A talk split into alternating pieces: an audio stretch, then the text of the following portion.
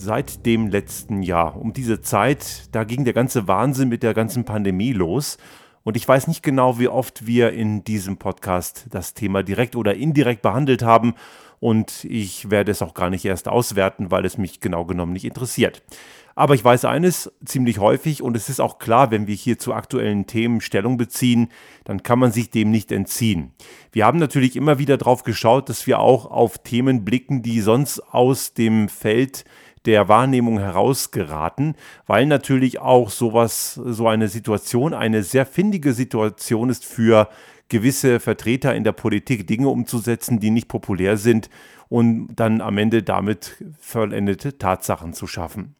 Aber nachdem das Ganze jetzt vor etwa einem Jahr losging, sollten wir mal die Frage stellen, hat sich etwas daraus verbessert? Natürlich ist das Ganze noch nicht durch. Das Impfen läuft schleppend und viele Sachen laufen da wirklich bei weitem nicht rund. Und gerade wenn man das Ganze global anschaut, dann läuft es erst recht nicht rund, weil auch dieser ganze Impfnationalismus ziemlich offensichtlich ist. Man kann natürlich auch der EU jetzt viele Vorwürfe machen, ist allerdings nicht ganz fair, denn die EU sind ja die Mitgliedstaaten und die Mitgliedstaaten, die denken primär alle mal mehr, mal weniger an sich selbst und das ist der Grund, warum es auch auf der EU-Ebene immer wieder scheitert.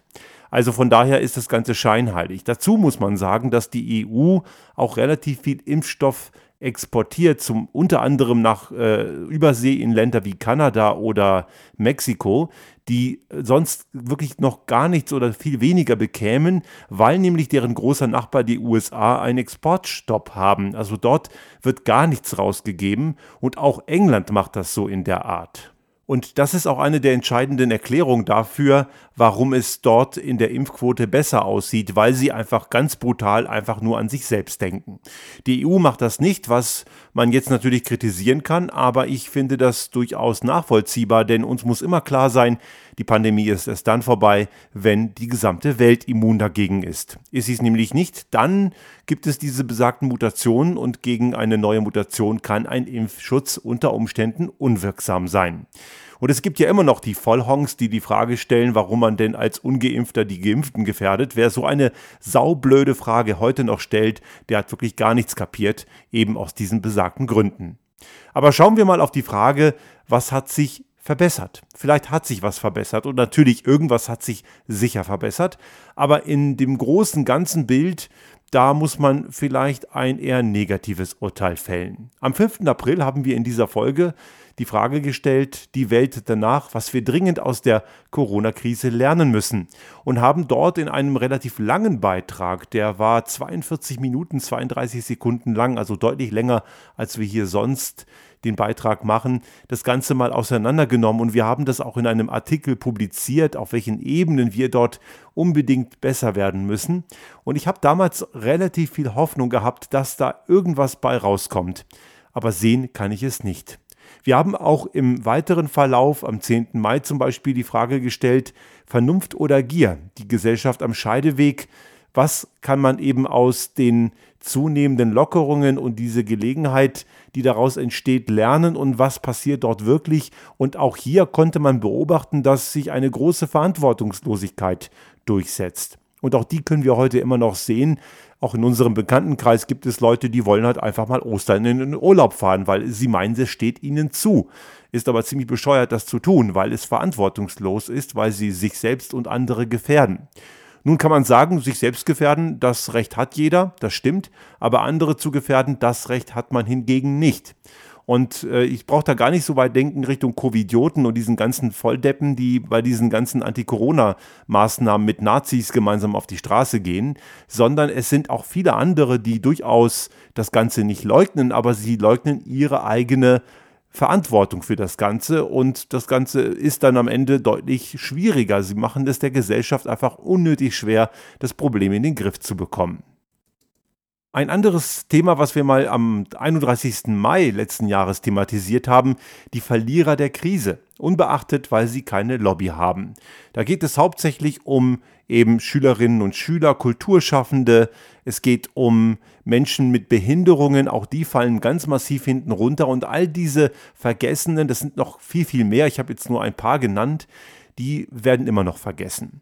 Und gerade in der Kulturszene, die ich ja recht gut kenne, aufgrund der Musiktätigkeit, da sieht es echt düster aus. Es gibt ein paar Künstler, die kommen gut über die Runden, die ein Engagement haben irgendwo bei einem Fernsehsender und dort im Rahmen eines Sendeformats weiterarbeiten können, zum Teil auch mit sehr üppigen Gagen.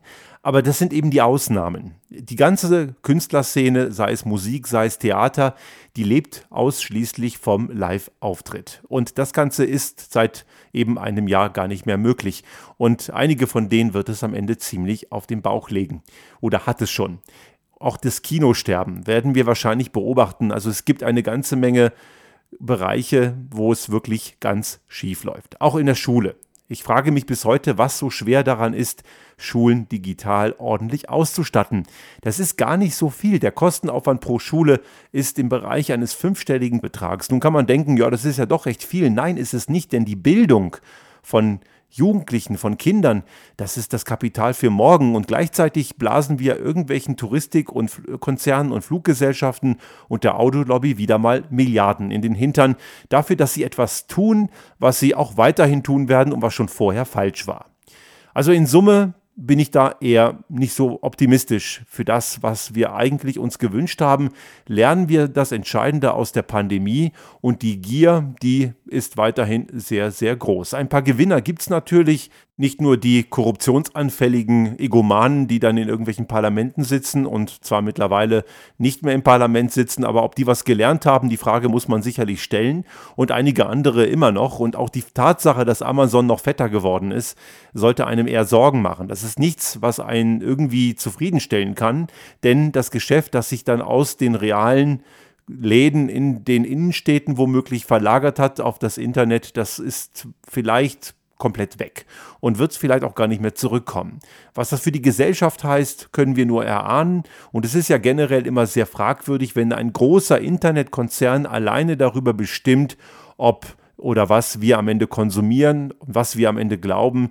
Diese einzelne große Macht von einzelnen Internetgiganten, das ist grundsätzlich immer schädlich, weil es einem letzten Endes auch die eigene Entscheidung nimmt. Und wenn Sie jetzt sagen, ja, ich entscheide ja selber, ob ich bei Amazon auf den Kaufen-Klick äh, drücke, dann ist das Ganze nur bedingt richtig, denn es gibt ja gewisse Beeinflussungsmechanismen, die dafür sorgen, dass Sie gefälligst auch möglichst viel Zeug kaufen, auch den Quatsch, den Sie am Ende gar nicht brauchen. Also was hätten wir uns wirklich gewünscht? Einen echten Systemwandel. Ein Systemwandel, der dringend nötig ist. Und damit meine ich nicht Revolution und Blutbad, sondern ein Systemwandel ist eine, ein, ein neuer Weg, Dinge zu tun. Einen neuen Weg, Wirtschaft zu denken.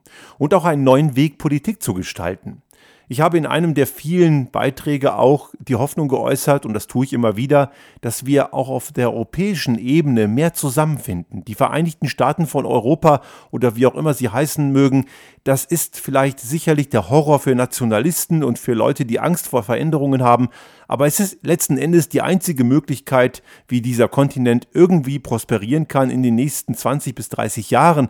Und das haben wir hier schon oft thematisiert, weil es solche wirtschaftlichen Supermächte gibt wie China, Indien, der gesamte pazifische Raum, der letztes Jahr die größte Freihandelszone der Welt aufgebaut hat und auf der anderen Seite die Tech-Giganten, die in den USA sitzen. Und auch dort gibt es große Freihandelsräume. Also wenn wir in Europa irgendwie eine Chance haben wollen und nicht nur bestenfalls die verlängerte Werkbank von China zu werden, dann müssen wir die nationalen Grenzen einreißen.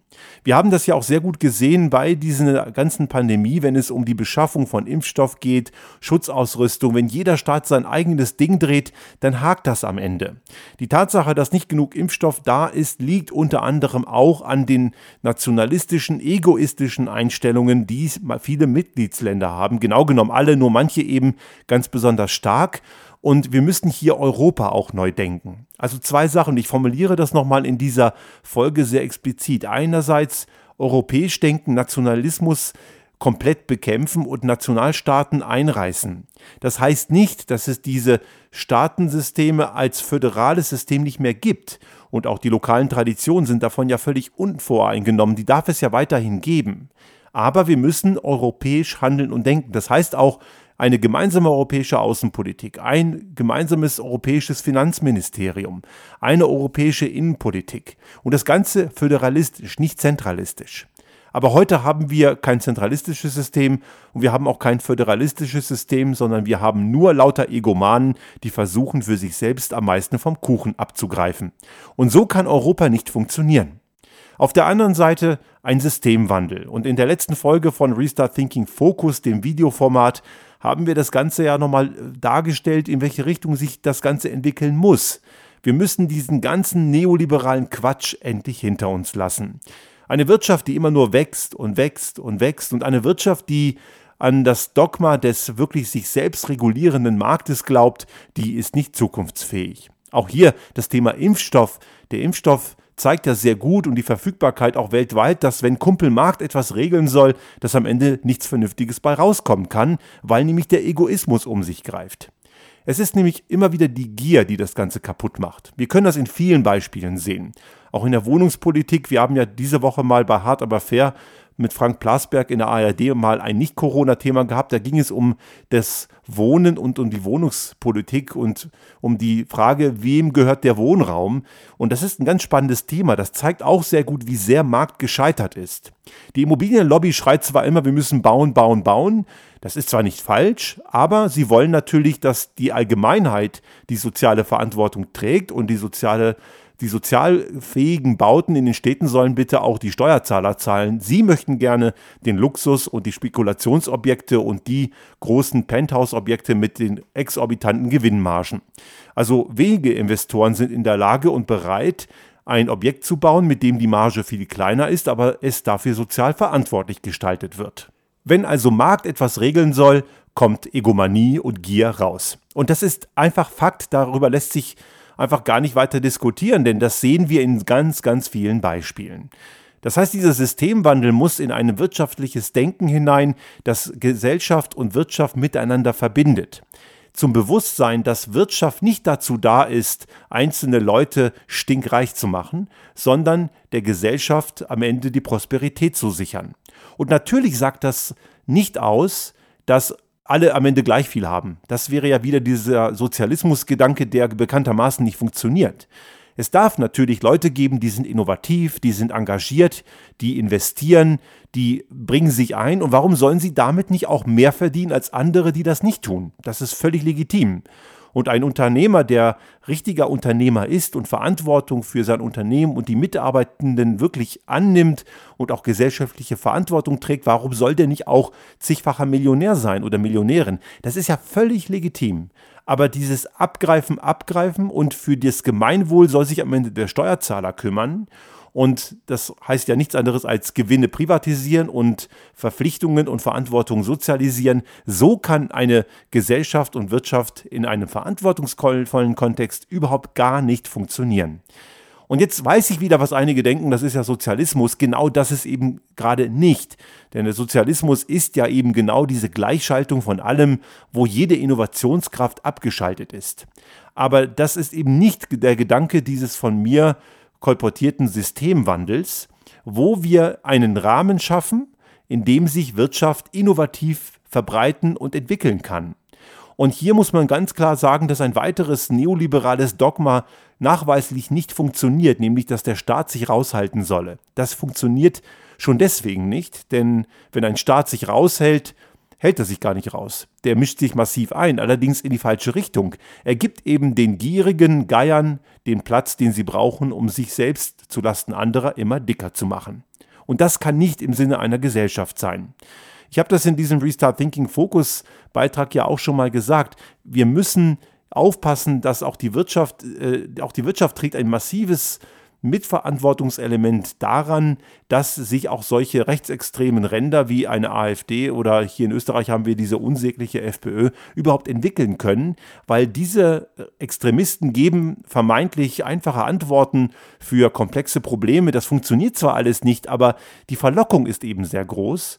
Und da geht es stets immer nach dem Prinzip, die da oben wollen euch was wegnehmen und die da oben, die Eliten sind so böse. Das stimmt eben pauschal nicht. Es gibt auch ehrenwerte Unternehmer, die die soziale Verantwortung annehmen. Ich arbeite auch mit einigen Unternehmen aktuell auch zusammen, die sind extrem sozial eingestellt. Und genau diese Form von Unternehmertum, die muss viel mehr in den Fokus. Und dafür muss ein Staat Rahmenbedingungen schaffen, dass asoziales Verhalten, sei es im Kontext von Klimaschutz oder im Kontext von gesellschaftlicher Fehlentwicklung, eben sich nicht lohnt oder gar nicht erst möglich ist. Und das bringt uns zum finalen Punkt. Was haben wir eventuell aus dieser Zeit gelernt oder auch nicht? Die Frage nach dem Klimaschutz. Ja, bedingt. Ich glaube eher aber viel zu wenig, denn noch immer haben wir nicht diesen Wandel und dieser Systemwandel, von dem ich gerade sprach, greift ja auch da massiv rein, denn die Umwelt zu verschmutzen ist noch immer viel zu profitabel. Es gibt einige Ansätze, das zu verändern. Deutschland hat ja seit diesem Jahr eine CO2-Steuer von 25 Euro pro Tonne CO2. Das ist zwar besser als nichts, aber wirklich spürbar ist es noch immer viel zu wenig. Es muss durchaus sehr viel mehr sein. Sogar ein Verband wie der VDMA, also der Verband der deutschen Maschinen- und Anlagenbauer, sagt ganz klar, das muss mehr werden. Die favorisieren so eine Größenordnung von 50 bis 60 Euro. Das ist auf jeden Fall schon mal der Schritt in die richtige Richtung. Ich persönlich würde sogar sagen, das muss dreistellig werden. Ein dreistelliger Eurobetrag pro Tonne CO2, damit es wirklich irgendwann mal spürbar wird. Das muss nicht von heute auf morgen sein, das kann man Schritt für Schritt machen, aber wir müssen schon da ziemlich zügig vorangehen, damit das Ganze am Ende wirklich einen Effekt hat, weil so viel Zeit haben wir eben nicht mehr. Und die Unternehmen, die schon sozial verantwortlich und ökologisch verantwortlich handeln, und wie ich schon sagte, es gibt einige von denen, die werden mit diesen Rahmenbedingungen, mit diesem Systemwandel auch überhaupt kein Problem haben. Die werden weiterhin auch sehr gut prosperieren und werden ein gutes Geschäft machen. Diejenigen, die damit ein Problem haben, die werden in Straucheln kommen. Aber die kommen so oder so in Straucheln, weil genau die Unternehmen überhaupt gar nicht zukunftsfähig sind. Ich war sehr erstaunt jetzt im Kontext einiger Aussagen von FDP und auch CDU-Seite im Wahlkampf in Baden-Württemberg. Das ist ja ein Bundesland, was traditionell durch Automobilwirtschaft und auch Maschinenbau geprägt ist, schon in den letzten Jahrzehnten durchaus sehr viele innovative Spieler beherbergt. Und die haben durchaus einige von denen.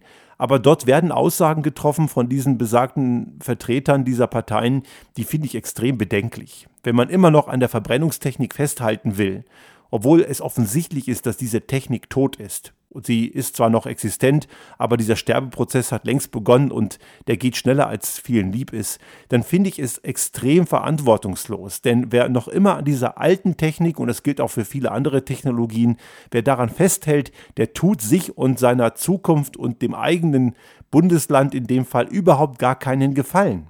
Wir müssen genau diejenigen, die nicht in der Lage sind und nicht gewillt sind, in die Zukunft zu gehen, die Unterstützung anbieten, dass sie es schaffen. Anstatt ihnen zu sagen, ja, eigentlich braucht ihr euch gar nicht zu verändern, macht mal schön weiter so. Das ist genau das Gegenteil. Also wir werden in den nächsten Jahren immer mehr sehen, welche Spreu sich von welchem Weizen trennt.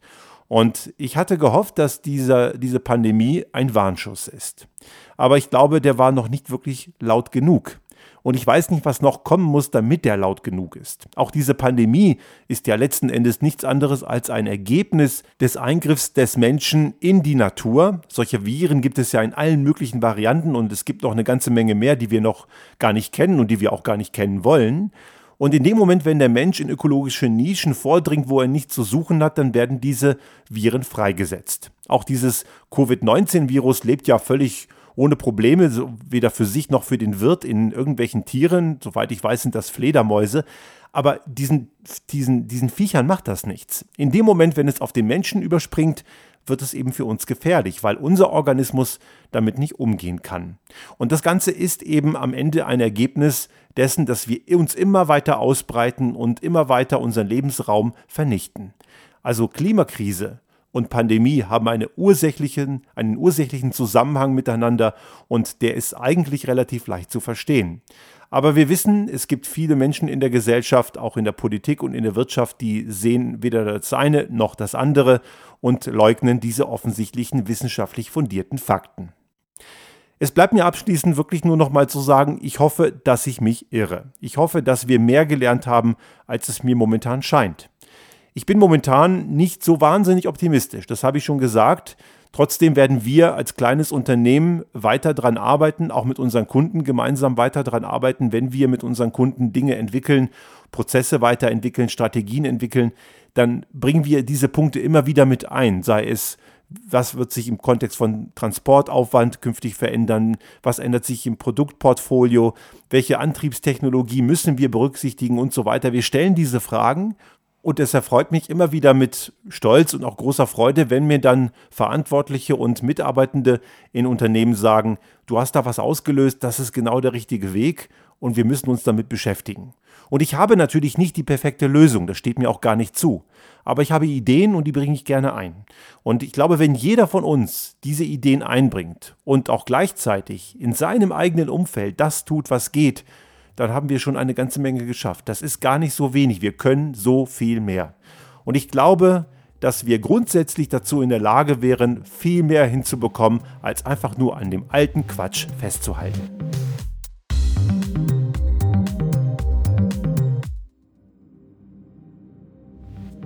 Sollte Ihnen unser Podcast gefallen haben und Sie auch künftig keine Folge verpassen wollen, dann abonnieren Sie uns einfach auf den gängigen Kanälen wie zum Beispiel iTunes, Spotify oder anderen Podcast-Hostern oder auch auf unserem YouTube-Kanal finden Sie immer mit dem einen Tag Verzögerung die aktuelle Folge unseres Restart Thinking Podcast und selbstverständlich freuen wir uns in Zeiten der Aufmerksamkeitsökonomie über das eine oder andere Like.